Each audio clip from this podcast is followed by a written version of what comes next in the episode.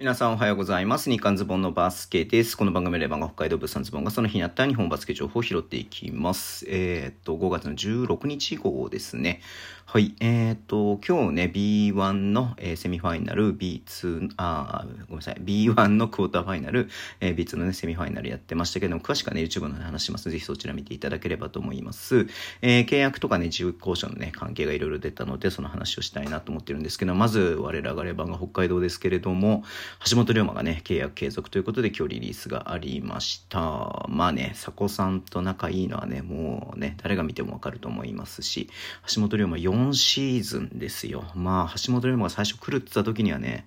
まあそん、こんな長くね、いるとは思わなかったけどね、まあ、もしかしたら最初3シーズン分契約継続で、もしくは2年2年とかで契約継続したのかわかんないけれどもね、うん。はい。えー、っと、まあ、いずれにしろ4シーズン目になるということで、非常常に楽しみであります。はい。ただ、えー、重厚賞リストには、牧、前、玉木翔吾、山口隼人、葛原大地という4選手がね、乗りましたね。うん。まあ、特に、えー、隼人、葛原はスタメン出る機会も多かったんで、プレータイムもね、多かったんで、えー、ちょっとね、チーム、ある程度入れ替えていく部分はあるのかなって、もちろんこれはね、毎年仕方がないことなんですけれども、うん、まあ、どうなるかなっていうところでちょっとね、注目していきたいなっていうふうに思ってます。群馬クレインサンダーズは、葛西選手ね、えー、ポイントガードの選手、えー、葛西君結構ね、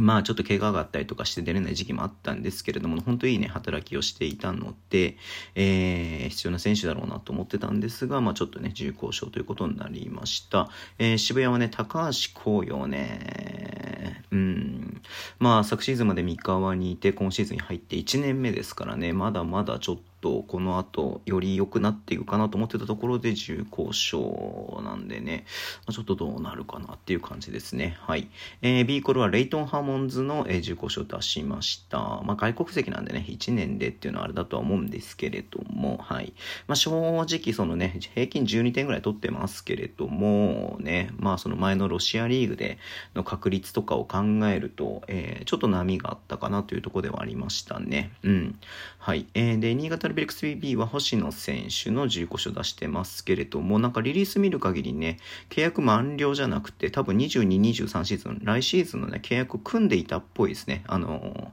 複数年契約だったけども、双方合意の上解除っていうふうに出てたんでね、契約満了じゃなくて、双方合意の上解除だったんで、多分来年もいる構想だ、来年もいるっていうことをね、複数年契約巻いていたんですが、まあね、多分どっち、まあ多分新潟クラブ側のね、えー、から言ったことだと思うんですですけれども解除ということで出ていました。はい。えー、あとは、滋賀レイクスターズ林選手の自由交渉ね。まあ、リリース見る限り退団っていう感じのリリースだったなっていうところです。林選手もね、新潟から来て、えー、ね、まあ、新潟ではかなりね、えっ、ー、と、スタッツ残して活躍していたかなっていう感じではあったんだけれども、うん、まあね、多分滋賀は今年、えー、まあね、マイネットっていう親会社が入った、親、オーナー会社が入ったっていうこともあって、だいぶ入れ替えてくると思うんですよね。まあ、ただでさえもう重厚賞に西郎や7人か。うん。えっ、ー、と、山形レンタルしていた村上選手を除けば7人の15勝すでに出してますんで、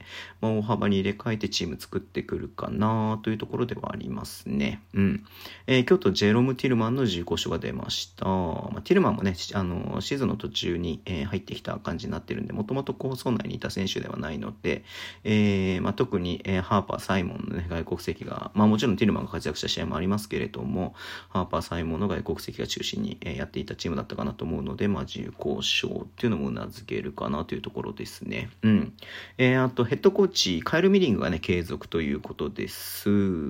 まあ、そうだね。多分、まあ、複数年、まあ、その成績いかんっていう話はあったと、あると思うんだけれども、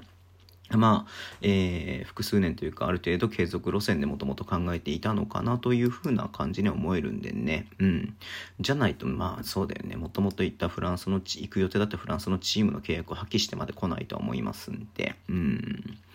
まあ、ティルマン、あティルマンじゃん、ティルマンなんだ。えっ、と、カイル・ミリングね。はい。えー、来季どんな感じでチームまた作ってくるのか、で、どんな感じで動かしていくのか。まあ、ただでさえ外国籍プラス帰化選手ね、えー、3名の対談が発表されてますんで、うん、また、あと、広島もね、大きくチーム変わるかなっていうところで、まあ、ただね、ヘッドコーチが変わらないってことはね、そのフィロソフィーが残っていくっていうことはいいことだなっていうふうには思って見ていました。はい。えー、そんな感じでね、あの、早口でちょっと B1 の選手のことね、話していきました。